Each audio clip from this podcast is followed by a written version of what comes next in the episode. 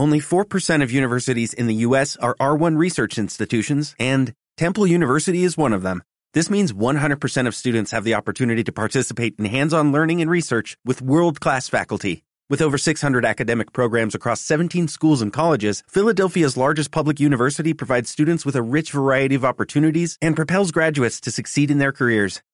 Temple University. Schedule a campus tour today at admissions.temple.edu/visit.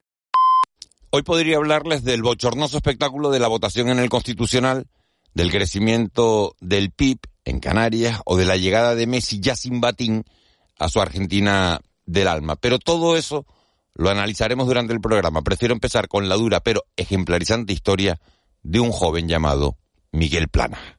Son las siete. De la noche al día, Miguel Ángel Dasguani.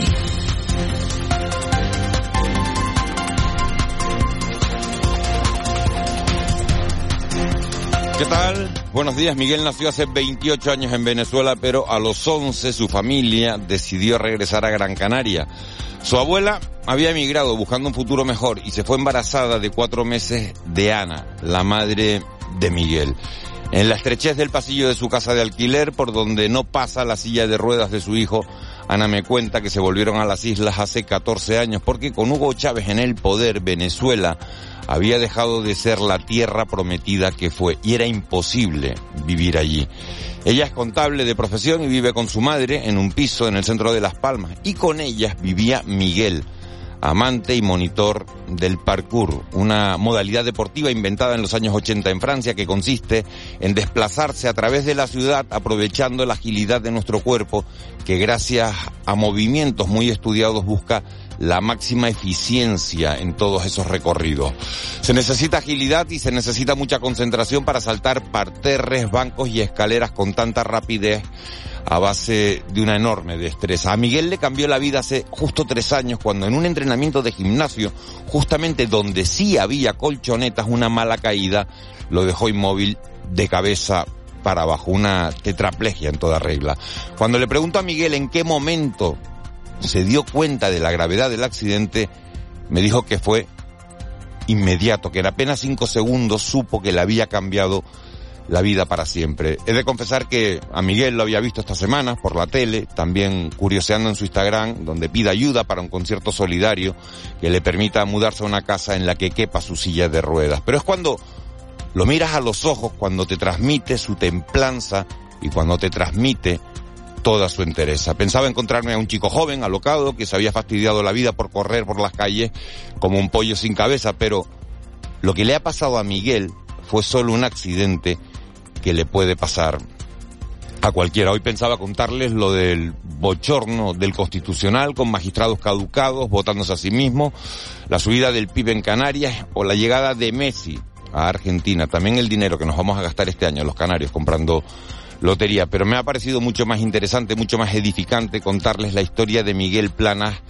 vista desde dentro, la lección de vida que está dando. Miguel da las gracias a todos los que le ayudan y pide a las administraciones también que le echen una mano, le den o no la casa nueva, verlo sonreír significa que ha ganado. De la noche al día, Miguel Ángel Dasguani. 7 y 3, vamos con los titulares que marcan la crónica de este martes 20 de diciembre. Caja 7 te ofrece los titulares del día.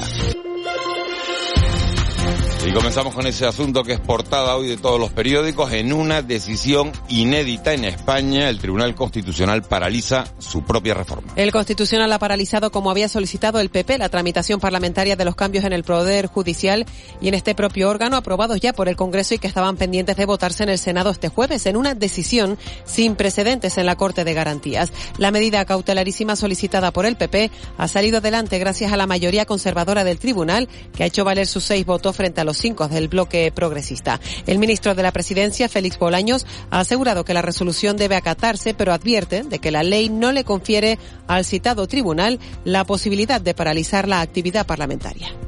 Con la lealtad institucional que practica este gobierno con otras instituciones del Estado, quiero comenzar mis palabras diciendo que la resolución del Tribunal Constitucional debe acatarse. Y ello pese a que no compartimos ni el insólito procedimiento seguido, ni el fondo de la decisión nunca antes visto en las Cortes Generales.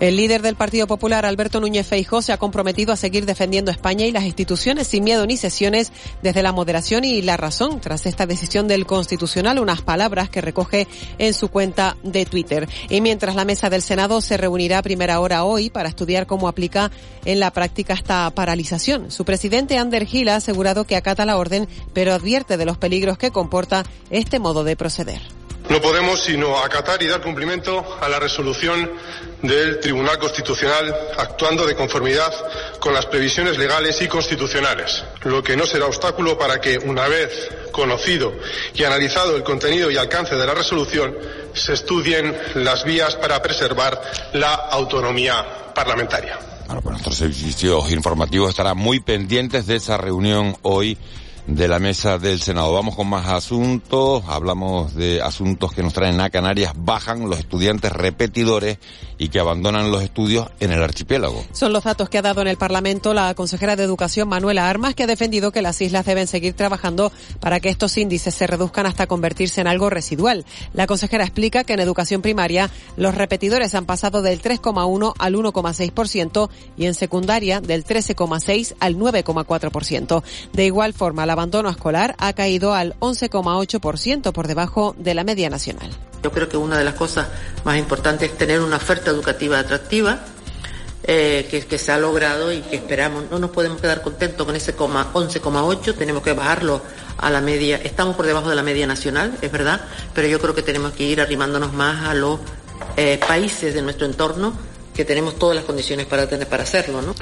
Y el precio de las materias primas eleva en más de 100 millones de euros el coste de la central Chira-Soria. El gobierno español ha actualizado el coste del proyecto hidroeléctrico del Salto de Chira en Gran Canaria de 409 millones de euros ha elevado a 589. El motivo es el incremento de precios de las materias primas que elevan el coste de las obras. El presidente del Cabildo de Gran Canaria, Antonio Morales, ha señalado que se trata de una inversión asumida por el Estado. El Cabildo solo soportará los costes variables del excedente de agua desalada que se va a distribuir en las zonas de medianía y cumbre. El compromiso de, este gobierno, el destinar estos recursos a abaratar el precio de la producción de agua para que los agricultores que van a recibir en destino la presa de, las cuencas de Mogán o de, o Tunte o de Tejeda y Artenara puedan eh, recibir el agua a, a, precios asequibles para poder seguir eh, cultivando sus su fincas. Y terminamos con actos solidarios, concierto de los abandeños en el auditorio Adán Martín en Santa Cruz de Tenerife. El recital será este miércoles. El objetivo es recaudar fondos para reconstruir una de las escuelas que se llevó la erupción volcánica en La Palma. La campaña se denomina Uno para La Palma y es un proyecto organizado por el Club Rotario de La Laguna con la colaboración de todos los clubes rotarios de Canarias. Javier Vega es gerente de recaudación de proyecto Escuela Rotaria en La Palma. De las tres escuelitas unitarias que había en el municipio de Los Llanos, eh la de todo que desapareció, la de las manchas desapareció y quedó otra a medias y el objetivo realmente es edificar uno que pueda pues albergar a los, a los chicos que han perdido su, sus tres centros, ¿no? O sea, esa va a ser la, la idea, porque date cuenta que todo que ha desaparecido completamente, habrá que construir nuevamente y también en La Palma hay que decir que el Ayuntamiento de los Llanos de Aridane abrirá hoy parte del cementerio de las Manchas. El pasado 1 de noviembre se permitió que las familias que tenían a seres queridos en parte de estas instalaciones pudieran enramar los nichos, ya que las obras y tareas de mejora que se estaban realizando avanzaban a buen ritmo. Unos trabajos que ya han finalizado. Imagina que puedes aprovechar el sol de Canarias para generar tu propia energía verde, cuidando nuestro entorno y ahorrando en tu factura de la luz. La instalación de placas solares tiene muchas ventajas. En Caja 7 facilitamos y financiamos tu compromiso sostenible. Consulta condiciones en cajasiete.com barra autoconsumo. 7 y 8 minutos de la mañana vamos ya con la actualidad del mundo del deporte, actualidad que pasa por la llegada de la selección argentina hace aproximadamente una hora a su país, procedentes de Doha, de Doha fueron a Italia, de Italia hasta Buenos Aires y allí aterrizaba el avión con Messi al frente, con la Copa del Mundo hace apenas, como decimos, una hora. Se bajaron del avión, han recorrido algunas calles y se han ido a descansar o se van a ir a descansar cuando lleguen a, a sus domicilios porque la celebración en teoría es mañana, pero eh, bueno, con la diferencia horaria a esta hora eh, están viviendo momentos de auténtica euforia en Argentina donde se ha decretado festivo nacional. Aquí nosotros más pendientes del partido hoy, del Atlético Paso, de la Copa del Rey, acontecimiento histórico en el municipio del Paso. El partido a las nueve de la noche. ¿Con quién? Con un primera, con el español. Nos lo cuenta todo Simón Abreu. Simón, muy buenos días. Hola, buenos días, Miguel Ángel. Semana cargada de mucho deporte en la que destaca la Copa del Rey para nuestros equipos eh, canarios. Eh, primero en la isla de La Palma esta noche. A partir de las 9, el Atlético Paso se mide en el Municipal del Paso al Real Club Deportivo Español, equipo de primera división. Un encuentro en el que el conjunto verde y negro buscará dar la gran sorpresa y clasificarse para los 16 avos de final. El partido lo contaremos desde las ocho y media en todo Goles Radio.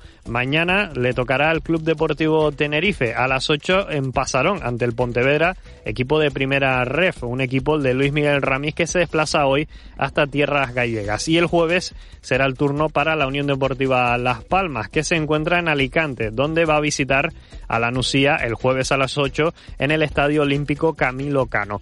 En baloncesto mañana juegan el Club Baloncesto Gran Canaria y el Lenovo Tenerife. El Gran Canaria viaja hasta Alemania donde mañana el Hamburgo en la novena jornada de la Eurocup a las 7 menos cuarto y el Canarias se desplaza hoy hasta Lituania, donde se medirá el Rita Vilnius a las 7 de la tarde para defender el liderato en la penúltima jornada de la fase de grupos de la Basketball Champions League. Y finalizamos hablando de voleibol, porque en la Champions League, jornada 2 de la fase de grupos, a las 7 y media en el Santiago Martín, juega el Club Voleibol Tenerife Aris, que se mide al LKS Lodz de Polonia. Regala vino, regala Navidad. En el gusto por el vino te lo ponemos fácil para que esta Navidad regales los mejores vinos. Adquiérelos en nuestra vinoteca en la calle San Sebastián 55 de Santa Cruz. Contamos con más de mil referencias de selectos vinos canarios, nacionales e internacionales, o en la tienda online con servicio a domicilio en 48 horas y sin coste en pedidos superiores a 50 euros. El gusto por el vino, la mayor vinoteca y tienda online de Canarias. Regala vino, regala Navidad. Si fuésemos una máquina de carga como la que estás escuchando, podríamos levantar una carga de hasta 500 toneladas. Y aunque nos pese, que pesa, no somos máquinas. Evitemos los sobreesfuerzos en el trabajo. Campaña de sensibilización de prevención de riesgos laborales. Gobierno de Canarias. 7 y 12, Vicky Palma, jefa de meteorología de Radio y Televisión Canaria. Buenos días de nuevo. Buenos días, Miguel Ángel. Vicky, eh, ¿qué tiempo nos encontramos en la calle este martes? Estamos ya muy cerquita de la, de la Nochebuena. Eh, ¿Qué tiempo nos encontramos?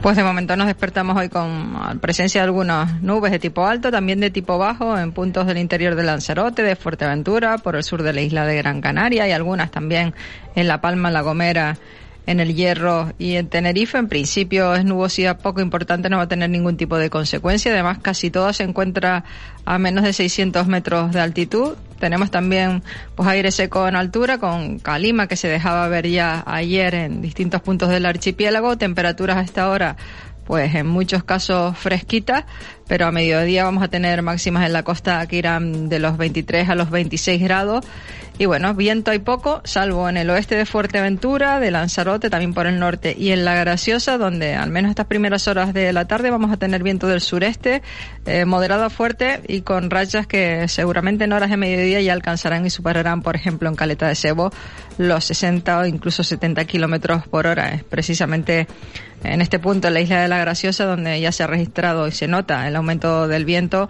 pues en las últimas dos horas. En cuanto al estado del mar, mejora un poco el estado del mar, de todas formas tendremos mala mar normal por el norte de las islas para esta época del año. Si nos acercamos a las playas hay que extremar la precaución. También por el oeste de Lanzarote, Fuerteventura, de La Palma y del Hierro, ahí el oleaje va a superar los dos metros de altura.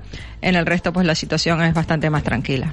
Eh, Vicky, si levantamos la mirada y miramos hacia los próximos días, ¿qué nos vamos a encontrar? Pues de momento, al menos hasta el viernes y el sábado, una cierta estabilidad se me olvidó que puede, volvemos a, tener calima y esa calima se puede eh, intensificar y repartir un poco más por el resto del archipiélago a lo largo de las próximas horas.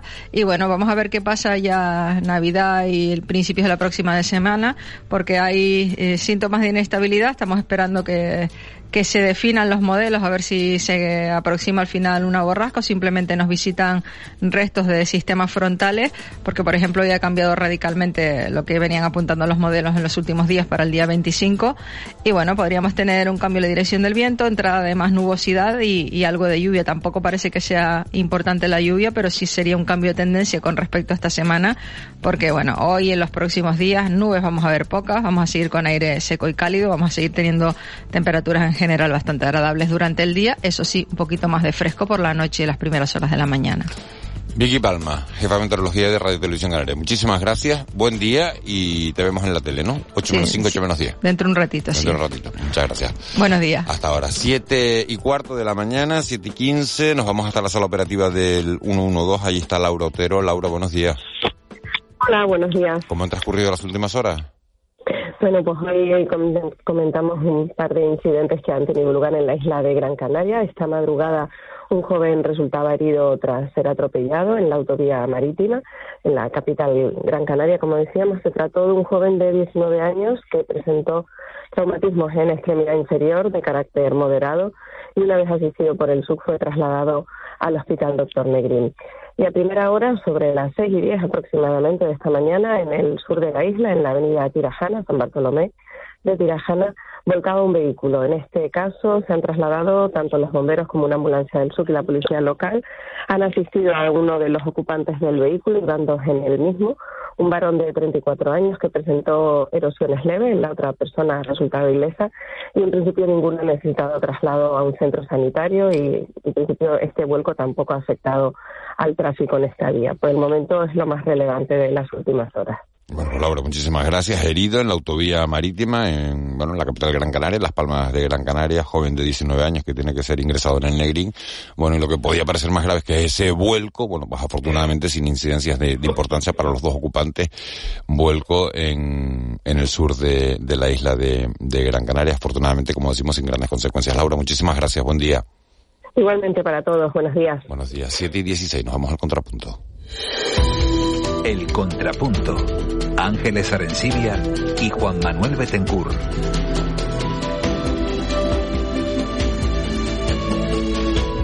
Ángeles Arencibia, buenos días. Muy buenos días, Miguel Ángel. Juan Manuel Betancourt, buenos días. Hola, ¿qué tal? Buenos días. Feliz yo, yo no sé ustedes, pero que sé que llevan años en la profesión periodística, pero pocas veces pocas veces había visto, eh, quitando un acontecimiento deportivo, como puede ser un mundial, o quitando, bueno, a lo mejor unas olimpiadas, la inauguración de unas olimpiadas, pocas veces, digo, había visto eh, todas las portadas coincidir en un mismo asunto. Y el asunto en el que se coincide hoy es esa decisión del Tribunal Constitucional de bueno impedir eh, esa reforma de la renovación de los órganos de la justicia que, se pedía, que, había sido tramitada en el Congreso y que iba a seguir su tramitación el próximo jueves en el Senado. Bueno, y el confinamiento, acuérdate que también hay coincidió. Ah, bueno, el confinamiento ahí también coincidió, sí, sí. Sí, no, desde luego, es que es una noticia. Asuntos, ¿no? Es una noticia de, de, de, un extraordinario alcance, ¿no? Porque supone que el Tribunal Constitucional eh, frena al eh, la soberanía popular, o sea que está residida en las Cortes, ¿no? En el, en el Congreso y en el Senado. No lo hizo. La petición era para que se suspendiera cautelarmente la votación en el Congreso. recordemos que lo que se, lo que no se quiere que se vote es una reforma eh, impulsada por el gobierno para eh, renovar, cambiar la forma de la renovación del Tribunal Constitucional porque está estancado porque eh, los vocales eh, conservadores del Consejo General del Poder Judicial pues lo tienen ahí con bloqueado. Bloqueado, ¿no? Esto es un calimatías que viene desde el momento en que el Consejo General del Poder, Judicial se queda bloqueado, ¿no? Porque el, Partido Popular se niega a la renovación, que es un mandato constitucional y que obedece pues al, al resultado de las elecciones, básicamente. O sea, hubo un resultado de las elecciones hace cuatro años que no se corresponde con el Consejo que tenemos y, y de, esos barros estos lodos. Claro, el, Ángeles explica el qué, el, el, el, por qué y el para qué, para mí es, más grave, ¿no? Eh, el Tribunal Constitucional ayer se comportó como una correa de transmisión de los partidos políticos. Los seis magistrados votados, elegidos, designados por, por el Partido Popular en su momento, apoyaron la tesis del Partido Popular y los cinco elegidos por el Partido Socialista apoyaron la tesis del Partido Socialista. ¿Por qué? Porque los pusieron ahí para eso. Eh, ¿Y para qué? Para cosas como la que ocurrió ayer, que es que se ha producido una intromisión en el procedimiento legislativo. ¿no? El Tribunal Constitucional es el garante de la constitucionalidad de las leyes, eh, de las leyes en vigor. Hasta ahora nunca había ocurrido que el Tribunal Constitucional entrara un poco a paralizar la tramitación de una ley en curso, que todavía no se sabe si es constitucional o no. Y para eso, la Constitución y las leyes, incluida la ley orgánica del Tribunal Constitucional, prevé una serie de, de mecanismos. Uno de ellos es el recurso de amparo, pero luego está el cómo, que es que cómo el Partido Popular ha conseguido que el Tribunal Constitucional en 24 horas se reuniera para paralizar esto presentando un recurso de amparo, considerando que la tramitación que hacía el gobierno, una tramitación bastante chapucera, violentaba los derechos fundamentales de los diputados, o en este caso de los senadores, que es al final lo que ha conseguido para, paralizar. Claro, el colar cambios en unas leyes a través de la transmisión de otras es una chapuza. Ahora, es una chapuza que se ha hecho siempre, con lo cual si se ha vulnerado el derecho fundamental de un diputado, o en este caso de un senador, debe ser de poco para acá porque se ha hecho siempre, es una práctica que en general a la gente del mundo del derecho no, no, no, no, no le gusta, le parece irregular, porque no es, pero que se ha hecho siempre, con lo cual es ahora cuando parece que no se puede hacer. Antes, cuando gobernaban otros, sí se podía hacer y nadie decía nada. Al final, lo que más grave me parece a mí es que ayer en esa reunión del Pleno del Tribunal Constitucional se habló de todo, seguramente, pero de derecho no se habló. Se habló de nosotros somos seis y ustedes son cinco. Y como nosotros somos seis y ustedes son cinco, ganamos nosotros. Y eso es muy duro para decirlo para, para, un sistema democrático. Y luego, seamos sinceros, ¿nos sorprende? No. No, vale, no nos sorprende, pero claro, con todo esto que ha ocurrido, ¿puede creer el ciudadano de a pie, la gente que nos está oyendo hasta ahora de la mañana, en la independencia del Poder Judicial, en la independencia de los jueces? Bueno, es que el Constitucional no es Poder Judicial. Eh, pero sí es verdad que, que, el consejo que el sistema, el sistema el sistema está afectado no o sea por ejemplo el, aspecto de la recusación Unidos Podemos y, creo que el PSOE también se dirió eh, pidieron la recusación de los dos magistrados eh, conservadores González Trevijano y Narváez que están cuyo mandato está caducado y eh, pedían que no decidieran en este asunto porque les afectaba directamente. O sea, si, si han suspendido un intento de que la reforma se pueda hacer, o sea, de que eh, eh, ellos puedan ser eh, sustituidos porque su mandato está, está caducado. Porque de la otra manera, de la manera actual, está bloqueado, está bloqueado por, por los conservadores. Entonces, esta recusa, los recusa, le dice, usted no puede decidir sobre algo que le afecta. Y ellos dicen, no, no acepto la recusación, yo voy a decidir bien porque yo soy imparcial esto esto esto no no no, no se come no esto no no hay quien se lo trague no bueno, eh, es, el tema de, del día de la semana del mes yo no, no, no sé si del año. Desde luego es un un tema que yo creo que, nos produce sonrojo a, todos por cómo se está produciendo, eh, por las distintas lecturas que se hacen, porque eh, eh, Núñez Feijó ha llegado a decir hoy que, que, la democracia sale, sale reforzada, sale fortalecida, eh, PSOE, Podemos, Esquerra, Más País, creen que el Tribunal Constitucional ha consumado un golpe a la democracia y como decía, por el otro lado está Núñez Feijó diciendo que la democracia sale fortalecida de toda esta, esta situación. Nosotros teníamos previsto hablar esta mañana, no de este asunto, pero lógicamente la vamos a preguntar por este asunto, con Victoria Rosell, que es la delegada del Gobierno contra la Violencia de Género, es magistrada también. Señora Rosell, muy buenos días. Hola, muy buenos días, ¿cómo están? Vaya, vaya, vaya ahora, ¿cómo está usted?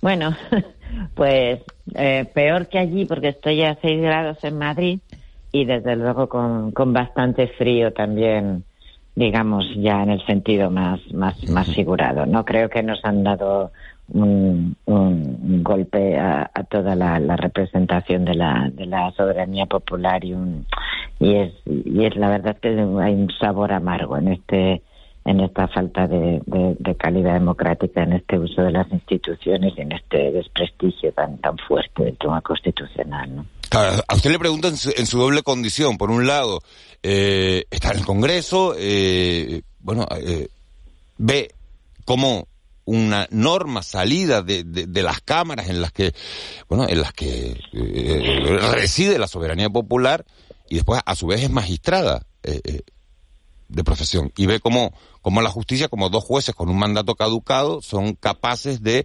interferir en un procedimiento de este tipo. Por eso le pregunto a usted en esa doble condición, ¿cómo, eh, cómo valora lo que ha ocurrido en las últimas horas? Hombre, el, el desprestigio de, intervenir en tu propia recusación eh, es evidente y el daño no es muy fácilmente reparable.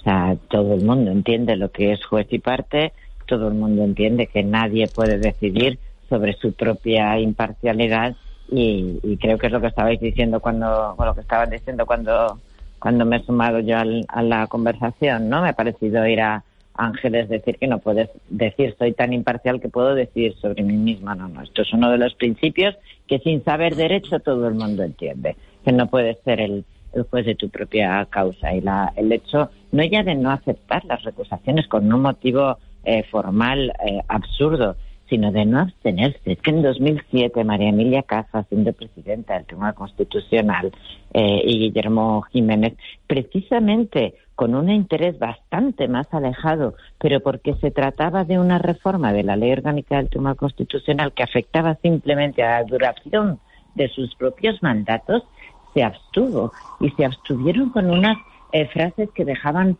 muy claro eh, que la imparcialidad debía estar siempre por encima del, del formalismo, de cualquier formalismo al que te quisieras eh, agarrar. Cuando la gente no puede entender que, que, que, no, que no te abstengas o que no, o que no tengas preplanteadas las acusaciones, o que le digas al PSOE, a Unidas Podemos y a la Comisión de Justicia, te tengo por personado, pero no por constituida la relación jurídico-procesal, que me ha dicho varias personas. ¿Qué quiere decir eso? Nada.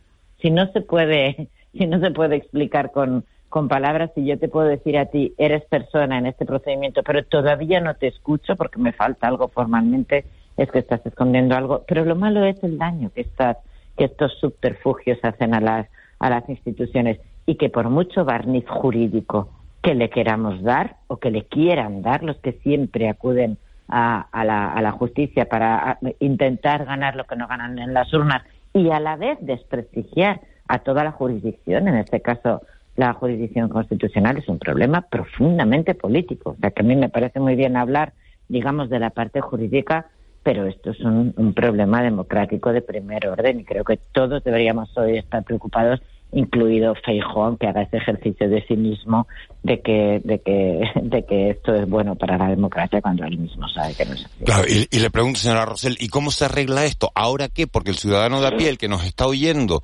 eh, a través de las ondas ahora mismo, el que está asistiendo a todo este espectáculo, dice, bueno, pues si, si, si los jueces son eh, correas de transmisión de los partidos políticos, ¿puedo creer en la independencia del sistema judicial? Pues cuando el sistema judicial, incluida la jurisdicción constitucional, que no es exactamente poder judicial, se hiperexpande y ocupa más poder del que constitucionalmente en nuestro sistema de separación de poderes le corresponde, eh, la respuesta ha de ser más democracia, más, eh, más poder representativo del, del Parlamento. Y entonces yo creo que eh, evidentemente hay que recurrir este, este atropello jurídicamente, pero políticamente hay que presentar la misma proposición de ley con el mismo contenido eh, respecto del Tribunal Constitucional y del Consejo General del Poder Judicial, tramitarla de la manera más ágil posible, tener el mayor eh, consenso y el mayor apoyo posible y, terminar con este bloqueo de, de la derecha eh, judicial y todos sus sus brazos, digamos, de la derecha extraparlamentaria que está teniendo, bueno, pues más incidencia política que la derecha parlamentaria, que no gana una, afortunadamente. Eh, buenos días, señora Rosell. Anoche decía Carmen Calvo en una tertulia en la que participa en la cadena SER que esto genera un gran, un gran problema eh, jurídico, ¿no? Porque, y ella decía, eh, las enmiendas, o sea, la enmienda que se ha suspendido ya no existe, porque esa enmienda ya no está sea, ya ahora salió del Congreso como un texto. Sí, sí, a ver, es que cuando, claro, cuando te hiperexpandes en tu, en tu, en los poderes y no dejas al, al legislativo, que es que esto es único en la historia. O por supuesto que el Tribunal Constitucional puede y ya ha dicho que las enmiendas han de tener una relación con el texto que, que es enmienda. Se lo ha dicho al PP, se lo ha dicho al, al PSOE, pero nunca había interferido en el procedimiento legislativo, que efectivamente, bueno, pues una vez que salen del Congreso, esas enmiendas van al Senado como, como texto, ¿no? Pero es que ni siquiera es eso lo, lo, lo más grave de ayer. Es que, claro, una vez que, que, que interfieres y entras como elefante en cacharrería, por no decir como caballo en, el, en, en, la carrera de San Jerónimo, ¿no? En las Cortes Generales, en la sede de la democracia popular, te estás rompiendo el, el sistema y situando por encima de, del primer poder, ¿no? Que es el que es el legislativo en un sistema parlamentario como, como es el nuestro. Toda cualquier tipo de corrección habría eh, a, a posteriori es preferible a este a esta a esta incidencia tan bestia en el sistema eh, político que, que, de verdad que es un, un, asunto sin precedentes que ahí no se estaba jugando nada más que, el supuesto amparo al derecho a la participación política del PP, ¿no? Que de, de Cuca Amarra, como si tuviera más derecho a la participación política que todos los demás millones de españoles y españoles. Pero esto genera un precedente, o sea, podemos pensar que en el futuro pueda ocurrir más veces. Pues esperamos que no, pero desde luego si, si eh, ya en su día se derogó el recurso previo de inconstitucionalidad, eh, si recuerdan en los 80 y esto fue con, con, la ley del aborto y con y con otras muchas fue abusado, usado y abusado por la derecha, como siempre, eh, para para intentar, eh, o sea, para frenar la entrada en vigor de leyes, no la votación. Ni siquiera la derecha en los 80 en la transición fue capaz de decir que se para una votación, pero sí la entrada en vigor. Y este recurso previo de inconstitucionalidad precisamente se derogó en 1985 en la reforma de la ley orgánica del, del, Tribunal Constitucional porque interfería gravemente en la separación de, de poderes. La configuración del recurso, decía la, la propia ley eh, eh, eh, suponía una grave fisura en el, en, en el, sistema de equilibrio de la, de la relación de poderes eh, en merma de las Cortes Generales, que es el, poder democrático por antonomasia de, y, el, y, y cap, el competente para la, la, creación normativa y que no se debía interferir de esa manera en la voluntad parlamentaria. Fíjense que estando esto derogado, se acude a la trampa porque es un auténtico fraude del recurso de amparo, que es contra actos concretos, y dice, sí, contra el acto de la Comisión de Justicia de admitir dos enmiendas. No, no. Estás interfiriendo en el proceso de creación legislativa que fue justo lo que, lo que con mucho más consenso y, y mucha más responsabilidad política sí. en, el, en el 85 se vino abajo precisamente para evitar estos abusos de la derecha con subterfugios judiciales, que yo encantada les contesto en términos jurídicos, pero no perdamos de vista que esto es una cuestión profundamente política y profundamente democrática, en este caso antidemocrática. Eh, eh, señora Rosell, el, gobierno se equivocó al tramitar también una modificación legal en medio de la reforma del Código Penal, pues meter estas enmiendas que, que, que, que modifican leyes de otra, de otra naturaleza, que es una práctica, bueno, que, que se ha dado anteriormente pero que muy escrupulosa no es, y hay alguna resolución del Constitucional en el pasado eh, sí, sí, donde advertía, Juanma, ¿no? en 2011 sí la hay, bueno, sobre todo diciéndoselo al Partido Popular, pero pero no fue el gobierno primero, esto era una proposición de ley y por lo tanto emanada de los grupos parlamentarios. Bueno, la mayoría de gobierno, perdón, señor Rosell, la mayoría de gobierno. Bueno, pues es importante sí, porque, sí, sí, porque bueno, lo del gobierno son proyectos de ley y siempre van con los informes, como saben, de Consejo General de Poder Judicial, etcétera, que se está dedicando también a, dinamitarlos, ¿no? Entonces, cuando hay una proposición de, de ley de los grupos parlamentarios, no requiere todos estos informes y es verdad que escrupulosamente puedes decir tenía este fallo, pero es que aunque tenga ese fallo, esto es un pronunciamiento que se realiza a posteriori y cualquier cualquier um, eh, riesgo de, de, ineficacia del pronunciamiento a posteriori cuando hay una voluntad suficiente es que pasado mañana o hoy se registra de nuevo esa PL, simplemente esa proposición de ley, perdón, pidiendo, diciendo que se reforman la ley orgánica del Poder Judicial y la del Tribunal Constitucional y, y, y la voluntad sale adelante porque hay una voluntad democrática eh, detrás. Entonces, por favor, que las formas, que los árboles no nos impidan ver el bosque, porque esto ha sido un ataque gravísimo al proceso de formación de la voluntad popular en el ámbito eh, eh, legislativo y, por supuesto, el, el, PP y sus múltiples brazos eh, legales y judiciales siempre encontrarán una artimaña. La cuestión es que realmente pensar que está por encima, porque pasado mañana estos señores están ahí bloqueando la renovación de un órgano, el Consejo General de Poder Judicial durante cuatro años. No se bloquea, o sea, se quedan ellos mismos y además no renuevan a los magistrados del Tribunal Constitucional que constitucionalmente le corresponde nombrar al gobierno. Es que es gravísimo y después deciden sobre su propia renovación y yéndoles el cargo y el sueldo en ello, no se abstienen. Es que de verdad es una vergüenza democrática lo que ha pasado con, con eh, ayer. Y, bueno, y claro, pues, pues por supuesto por seis a, a, cinco y, y, en fin, yo creo que, que de verdad jugándose un prestigio que al menos a los, a los conservadores les va a costar muchísimo recuperar como, como juristas, porque claro, mm, seguir, hacer ese seguidismo del Partido Popular te pida lo que te pida, aunque te esté pidiendo que cautelarmente rompas todas las normas del juego constitucional, siendo el Tribunal Constitucional. de verdad, la, la gravedad es inusitada. Cualquier eh, detalle lo podemos eh, eh, discutir, y, pero nunca, nunca, jamás se ha resuelto así. Y, y, yo y nosotros hemos leído no leyes penales que afectaran a la ley orgánica del Poder Judicial o a la del Tribunal Constitucional, sino leyes de acompañamiento a presupuestos que modificaban desde el Código Mercantil al Código Civil o a la Casa Real. Recuérdenlo, esto último también con el Partido Popular. Pues bueno, en fin. Señora Rosel, no la habíamos llamado desde luego para, para este asunto, la habíamos llamado para, para hablar de, los casos de violencia, como, como es usted delegada del gobierno contra la violencia de género.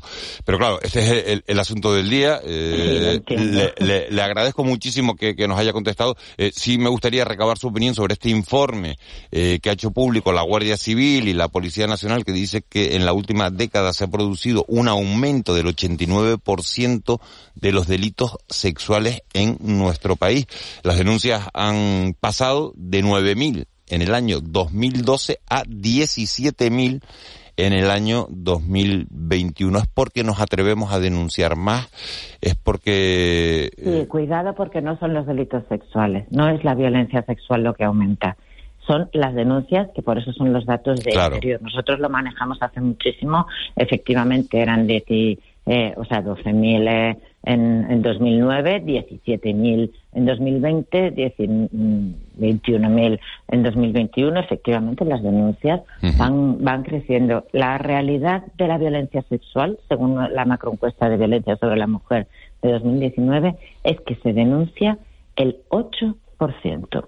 Es decir, las mujeres que reconocemos o revelamos haber sufrido violencias sexuales, desde un acoso, un tocamiento, a la violación más, más grave, decimos que hemos acudido con ese delito a denunciar en un 8%. Todas las cifras dejan fuera al 92%. Esta, esta bolsa de, esta cifra negra hay que sacarla adelante por una cuestión de, de, también de amparar los derechos humanos de las mujeres y, y las niñas y niños que somos las víctimas supermayoritarias de la, de la violencia sexual. Pero fíjense en otros datos del mismo informe de Interior o si lo comparan con el del Consejo General del Poder Judicial. El 8%, el 8 denuncia. Estas denuncias mm, pueden llegar a ser 21.000. La, la policía dice, de estos 21.000, tengo una tasa de esclarecimiento muy alta. Esclarecimiento es crimen resuelto para la policía, pero no lo dicen así porque entregan un detenido, lo que sea, un, al juzgado Quiere decir que no es el desconocido, etcétera, que son, bueno, pues 4.000 que se, eh, que se quedan fuera, ¿no? 17.000 los considera resueltos. Y de estos, en el año 2021, el Consejo General del Poder Judicial te dice que hubo 3.900 sentencias condenatorias. O sea, por el camino se han quedado más de 10.000. Y de ellas el 55% por abuso, no por agresión sexual. Todo esto es lo que venía a cambiar y viene a cambiar la, la ley de, de solo sí es sí que por mucho que también otros jueces le echen la culpa a la ley o la responsabilidad a la ley de lo que hacen ellos mismos, las rebajas de pena no es responsabilidad de la ley, es responsabilidad de los tribunales que las están bajando. Si hubiera rebajas en los máximos, sí sería responsabilidad de la ley. Eso nos dijo el Poder Judicial, lo atendimos y no hay ninguna rebaja de máximos. Todo esto es, bueno, pues no, no eh, hay un momento en el que está rechinando el, el, el sistema porque no comprenden en su magnitud lo que es la violencia sexual y el cambio legal, pero ahora por fin habrá una mucha mejor respuesta y lo que esperamos es que efectivamente todas las mujeres, niñas y niños mayoritariamente que sufren estas violencias sepan que el sistema está ahí, que hay recursos, que va a haber centros de crisis 24 horas en cada provincia, en Canarias va a haber al menos eh, dos, que se va a tratar como en su día la violencia de género con una protección y una reparación integral y que estas denuncias aumenten, que no es una mala noticia. Yo les rogaría que no dijéramos aumenta la violencia sexual, creando más terror sexual a las víctimas. Aumenta las denuncias. Las denuncias, porque eso es lo que puede decir la Guardia Civil y la Policía Nacional. Disculpe, quizás la ley no es la responsable de la rebaja de condenas, pero abre la puerta a la rebaja de condenas y luego, bueno, es lo que estamos viendo. Yo no le estoy contando una opinión, le estoy contando un hecho. Las condenas las están rebajando en unos tribunales más que en otros, lo cual efectivamente es llamativo, pero que se están rebajando condenas, incluido en Canarias también. Vamos, con la ley anterior, con la ley anterior, el caso Arandina pasó de 38 años de prisión en la audiencia de Burgos a tres años y absolución en el TCJ de Castilla y León. Eso no es un problema de la ley, es un problema de valoración de la libertad sexual de las mujeres y de la mentalidad judicial de decir que esa fue consentida, que no tienes claro que se opuso. Eso no es algo que vayamos a cambiar de un día para otro. En eso tienen toda la razón. Son años y años y años de no comprender que la violencia sexual no es un problema de sexo, es un problema de poder y es un problema que está arraigado en nuestra sociedad que creemos que las mujeres son objetos, objetos porque es que jurídicamente eran así, objetos de derecho de la propiedad del varón. De ahí viene la patria potestad de las mujeres. Pero fíjese usted que en esta reforma, señora Rosel, que en esta reforma hay un, se, introduce una un pequeño retoque. Lo menos que se puede exigir a una, a una sentencia es que se haga responsable de lo que hace. Si dice, puse el mínimo porque me parecía adecuado seis años y ahora que la ley me permite poner cuatro años porque está incluyendo también los antiguos abusos, los tocamientos, que luego se quejan mucho de que por un tocamiento en un transporte público eh, podamos poner un año de prisión, pero si, ¿por qué te vas al mínimo? Porque quieres, es tu responsabilidad, tu sentencia es tu responsabilidad muy bien que la, que la hagas como hizo el TCJ de Castilla diciendo no, la Arandina este absuelto y este tres años y ahora la cláusula Romeo y Julieta. Conocemos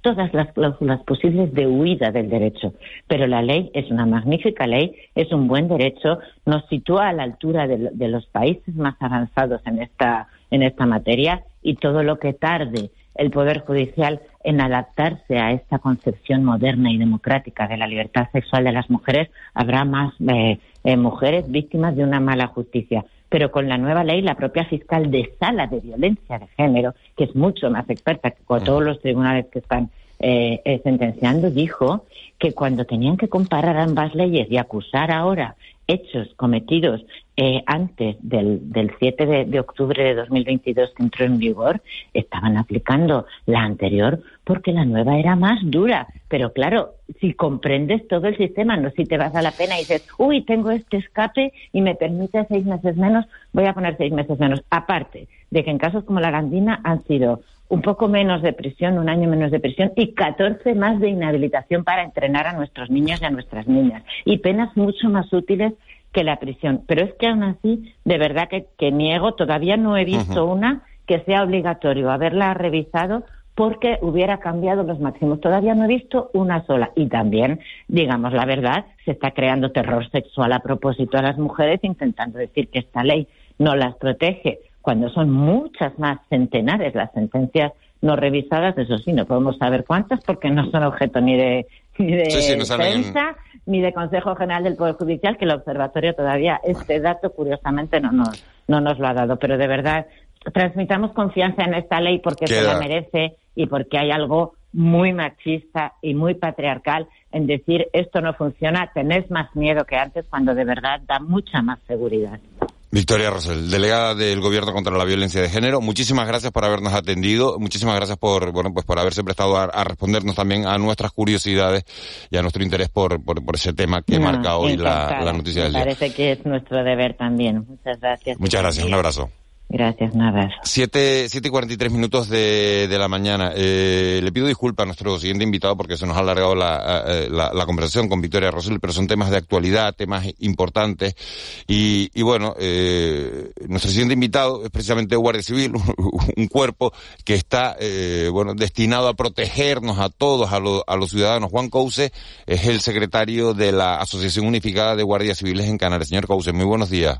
Hola, buenos días. Eh, están ustedes para protegernos a, los ciudadanos y de repente nos hemos encontrado con un titular que a lo mejor puede parecer un poco frívolo, pero que no tiene eh, nada de frívolo y es, bueno, pues eh, el trabajo, el pago por el, el trabajo de, de, nuestros cuerpos de seguridad. Y me encuentro con un titular que dice, un guardia civil cobrará 2,85 euros brutos por hora por trabajar esta Nochebuena o este fin de año. 22,80 euros es la cantidad bruta que percibirán los guardias civiles por trabajar en días tan significativos como el 24 o el 31. ¿Esto es verdad, señor Cousa? Esto es totalmente cierto. No cabe duda. Nosotros desde la Asociación Unificada de Guardias Civiles pues siempre contamos la realidad de lo que ocurre dentro, dentro del cuerpo. Si bien es cierto que el pasado día 15 la directora general, tras unas peticiones que llevamos haciéndole bastantes años, bueno, pues ha dicho que va a duplicar esta cantidad que los que trabajen este fin de año pues van a cobrar el doble. 44. 43, no llega a 44, seguimos siendo la cenicienta de la Fuerza de Grupo de Seguridad del Estado y una rica cantidad que van a recibir los compañeros que se ven obligados a trabajar este día porque se han nombrado servicio, cuando las policías locales, pues muchas de ellas van a cobrar directos más. ¿Son 40, 43 cuántas horas de trabajo? Ocho horas, a 5 euros la hora que le van a pagar por trabajar la noche buena o la Navidad o el fin de año. Eh, yo no sé, el servicio eh, de limpieza de, de, de, de, cualquier de cualquier hogar son 10 euros la hora. Sí, sí, da igual la profesión a la que nos, a que nos refiramos. Comparemos. Sí, sí. sí, eh, la cantidad es totalmente irrisoria. Pero bueno, mm, es lo que nos ha tocado vivir y por lo que llevamos muchos años luchando y confiamos en ¿Y, y, y ante esto qué pueden hacer ustedes? Pues poco podemos hacer porque a los guardias civiles se nos nombra un servicio y tenemos obligación de acudir a él. En caso de no acudir, bueno, pues se nos puede aplicar el Código Penal Militar y acabar en una prisión militar, pues por no acudir a un servicio. Juan. Mm, siempre estamos un poco, señor Coso, buenos días, en la comparación con, con otros cuerpos, eh, digamos, de, de, seguridad del Estado, autonómicos o, o, o locales. Eh, en este ámbito ustedes, siempre, corrígame si me equivoco, siempre salen perdiendo. Sí, los datos están ahí. Nosotros, la Guardia Civil es el cuerpo policial español que más horas de trabajo realiza al año. ¿Qué menos cobra? El que menos, cobra, el que menos derechos tiene, y quizás sea porque no tenemos sindicato y no podemos negociar nuestras eh, condiciones laborales eh, y profesionales como hacen el resto de policías. Pues en otra situación no podemos encontrar. A, a la gente le llama la atención esta cuestión de, de que ustedes no se pueden sindicar. Explique por qué, porque a veces es un, poco, dice, ¿eso por qué ocurre, no? Bueno, pues no nos podemos indicar porque la, el Poder Legislativo no quiere que nos indiquemos, no hay nada que nos lo impida. En la Constitución no dice nada que la Guardia Civil no puede sindicarse. La Guardia Civil desde el 1938 pertenece a las fuerzas y cuerpos seguridad del Estado. No estamos incluidas dentro de las Fuerzas Armadas, con lo cual no, ten, no hay nada que lo impida y el Gobierno, si quisiese, podríamos sindicarnos en cualquier momento. Eh, buenos días, señor Cause. ¿Qué, qué opina su, su, asociación sobre eh, esta eh, pretensión del Ministerio de Interior de rebajar los requisitos eh, para entrar en la Guardia Civil a las mujeres? Porque en la actualidad son solo representan solo un 9% de la plantilla y pretende que llegue al 40%. ¿Cuál es la, eh, la opinión de su asociación? Pues nosotros estamos totalmente en contra. No hay otra solución pues porque no es de recibo, porque las mujeres no son discapacitadas, tienen las mismas capacidades intelectuales que, que, todos los hombres, o sea, somos totalmente iguales hombres y mujeres. Lo que sí puede ser que una mujer pues no tenga la misma fuerza física que tiene un hombre, pero intelectualmente le puedo garantizar que incluso podría llegar a decir que intelectualmente puede ser que hasta sean superiores las mujeres a los hombres. De hecho, si nos vamos a, a, la, a la medicina, a la justicia, hay más mujeres que hombres. ¿Y, por, Entonces, y, por, ¿Y, cuál es la razón de que haya eh, solo un 9% de, de, mujeres en la Guardia Civil?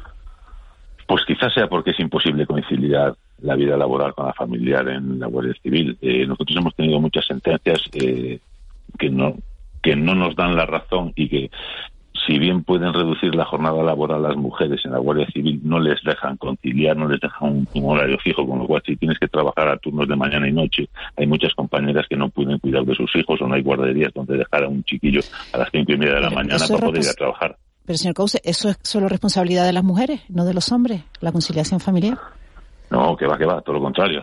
No me malinterpretes, pero hay muchas mujeres que son madres solteras que no tienen con quién dejar sus hijos los hombres normalmente no tienen la custodia en exclusiva, casi siempre si están separados pues tienen custodia compartida, con lo cual siempre es más fácil conciliar y ver quién se puede quedar con un chiquillo, pero una mujer que es más de soltera, que tiene a lo mejor uno o dos hijos, pues es muy difícil poder ir a trabajar a las seis de la mañana porque no hay donde dejar a un chiquillo en una guardería extra el señor Cauce, eh, la situación de la Guardia Civil ahora mismo, y termino con, con esto en, Canarias, estamos haciendo balance del año, ¿faltan medios eh, humanos, materiales, o están ustedes con, con, la plantilla que corresponde? Nosotros llevamos muchos años reclamando más medios materiales y, y humanos para el archipiélago canario. Somos una zona segura, siempre lo vamos a recalcar, y somos una zona segura y confiamos seguir siéndolo, para poder ejercer una, buena seguridad en el archipiélago para todos los ciudadanos que residen en él y para todos los turistas que nos visitan, que son más de 15 millones pero necesitamos en torno a unos 800.000 agentes para poder seguir dando esta seguridad con, plena efectividad. Mm, la pandemia ha terminado, hemos vuelto a los ratios de 2019 y con 16 millones de turistas necesitamos más agentes para poder dar una buena seguridad al archipiélago. Juan Couce, secretario de la Asociación Unificada de Guardias Civiles en Canarias. Muchísimas gracias por habernos atendido esta mañana. Gracias a ustedes, buenos días. Buenos días. 7.50, 8, 8 menos 10 temas, fíjense, van eh, recibiendo, vamos recibiendo mensajes para todos, para todos los gustos. Dice, buenos días, ¿por qué va a cobrarse más por trabajar un festivo si toca por turno? No lo acabo de entender. Eh, buenos días. Y por otro lado, otro mensaje dice, me parece vergonzoso que unas personas que corren mucho riesgo de peligro a diario cobren 5 euros la hora, cuando yo, por ejemplo, que soy comercial, con todos los respetos, cobro mis horas extras a 9 euros la, la hora.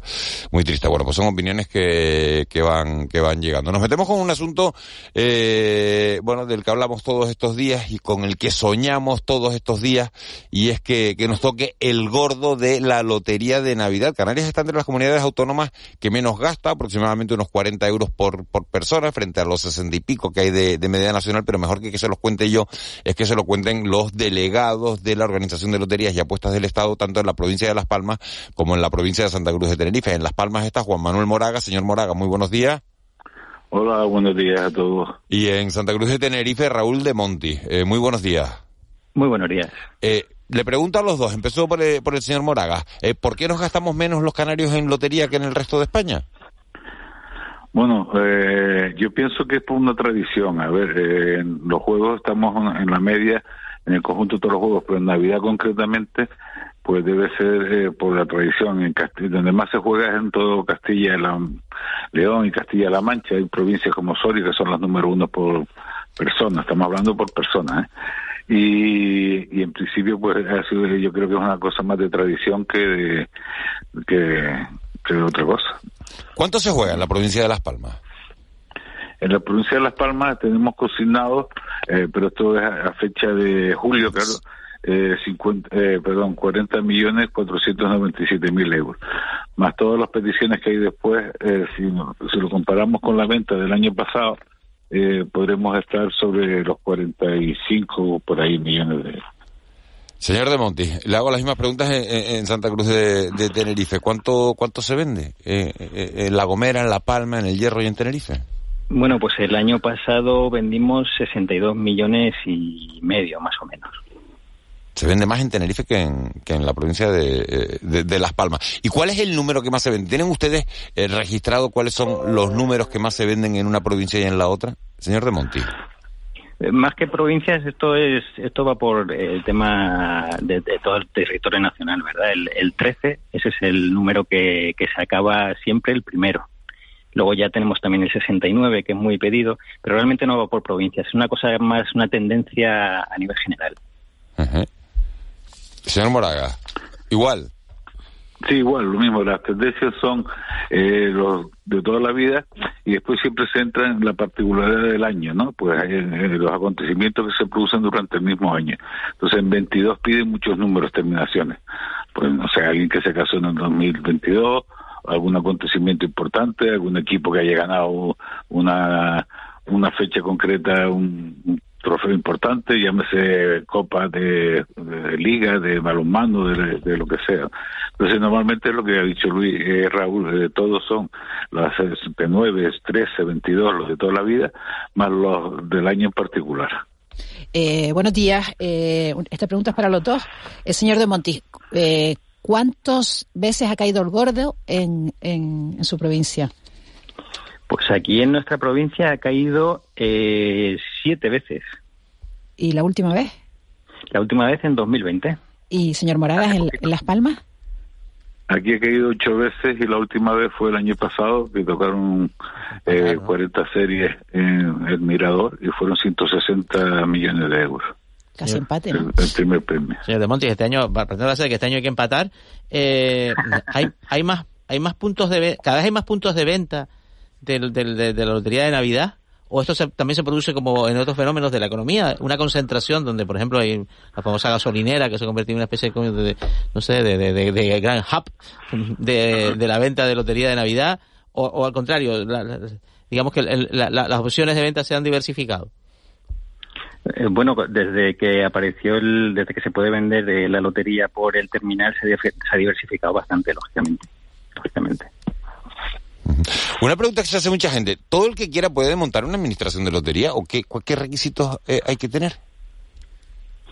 Ahora mismo no, ahora mismo hay que esperar que se haga un concurso de, lotería que están paralizados desde la última vez que se sacó, fue un, ahora no me acuerdo la fecha exacta, pero bueno, desde hace tiempo. Y después la otra opción que hay, eh, normalmente cuando uno se jubila, si tiene familia, alguien que quiera dar una continuidad, pues pues se puede hacer, pero nuevas ahora mismo no hay ninguna posibilidad. Y mm, eh, me pregunto, yo esta mañana me preguntaba, sabiendo que iba a hablar con ustedes, ¿ustedes le siguen la pista a, a, los, a los jugadores que ganan una buena fortuna, a los que ganan una buena cantidad? No, nosotros no. No, y además no debemos. Está el tema de la protección de datos, ¿verdad? Y es eh, hay que salvaguardar esa, esa No, me refiero, bueno, que pues, no sé, si es una ganancia tan brutal, tendrá un agradecimiento. ¿no? Tendrán... en este caso, son los, como están diciendo, son los bancarios. Además, son los que lo pagan ahora. Ahora todo lo que sea mayor de 2.000 euros lo tienen que pagar los bancos. Eh, eh, por la nueva ley que hay de cuestiones de blanqueo de capitales. Entonces, nosotros ya eh, lo que teníamos antes, que sí lo pagamos a la delegación, pero era un talón que se iban y, como dice Raúl, se iban y hasta luego, eh, mm, ahora ni, los vemos. ahora van directamente a la banca y te puedes enterar porque porque sale en la prensa, porque sale, ah, mire, le tocó a fulano, pero nosotros no tenemos ninguna identificación de los nuevos millonarios, ¿no? Una, una última cuestión a los dos y ya es, pura curiosidad. Hay gente de la que está trabajando, los que estamos trabajando, pues bueno, pues los que estamos en los medios de comunicación comentamos el sorteo, los que hemos salido a esa hora, pues tomamos un desayuno y ponemos eh, unos churros, si puede ser, delante del televisor. ¿Cómo pasan la noche de la, la mañana del 22 de diciembre Juan Manuel Moragas y Raúl de Monti? ¿Dónde ven el sorteo? Pues lo vimos en la delegación y frenéticamente, esperando que salgan todos los premios que el año pasado salieron. Por ejemplo, en la provincia fueron 16 zonas que se fueron a visitar, con premios de, estamos hablando del primero hasta el quinto, y, preparando toda la documentación para ir en eso, bueno, en este caso cartelería, para ir a, cualquier sitio de la provincia que nos toque, para entregar eh, los carteles y si son las camisetas de primero, segundo y tercer premio, igual eh, me pregunta un oyente, ¿hasta cuándo pagan eh, los premios en las administraciones? ¿Hasta, cuánto importe? ¿Hasta cuánto, hasta cuánto pagan? Sí, ¿hasta, qué importe? Hasta 2.000 euros. Hasta 2.000 euros se pagan las administraciones. Sí, importe para el oyente. Hasta 1.000 en efectivo y de 1.000 a 2.000 tiene que ser por transferencia, visum o, o talón bancario. Pero hasta 1.000 en efectivo porque es lo que permite la ley. Lo que permite la ley. Juan Manuel Moraga, eh, delegado de, apuestas del Estado de la provincia de Las Palmas. Raúl de Monti, lo mismo en Santa Cruz de Tenerife. Muchísima suerte. Que caiga el gordón, que caiga el gordón Canarias, que caigan todos los premios posibles. Eh, eso esperamos para todos los canarios. Un abrazo muy grande y gracias por habernos atendido. Y felices Navidades a todos. Felices Navidad. 7 y 58 minutos de la mañana. Si nos da tiempo, ¿no, José Luis Molina? Eh, vamos a poner el sonido del día.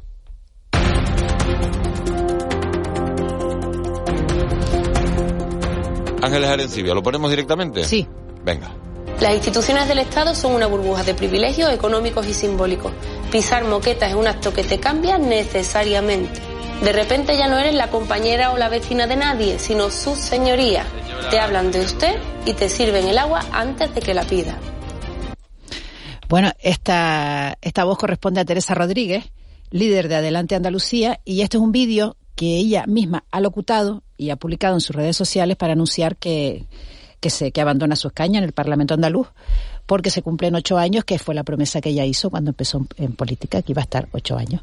Se vuelve a pedido el volver al instituto, eh, porque es profesora de secundaria, y, bueno, es su forma de, despedirse. El vídeo es más largo y, hace otra serie de consideraciones sobre lo que significa, ¿no? La, moqueta y tal. o sea que los años, los ocho años se cumplen, si o sí lo sabes antes de presentarte, ¿no?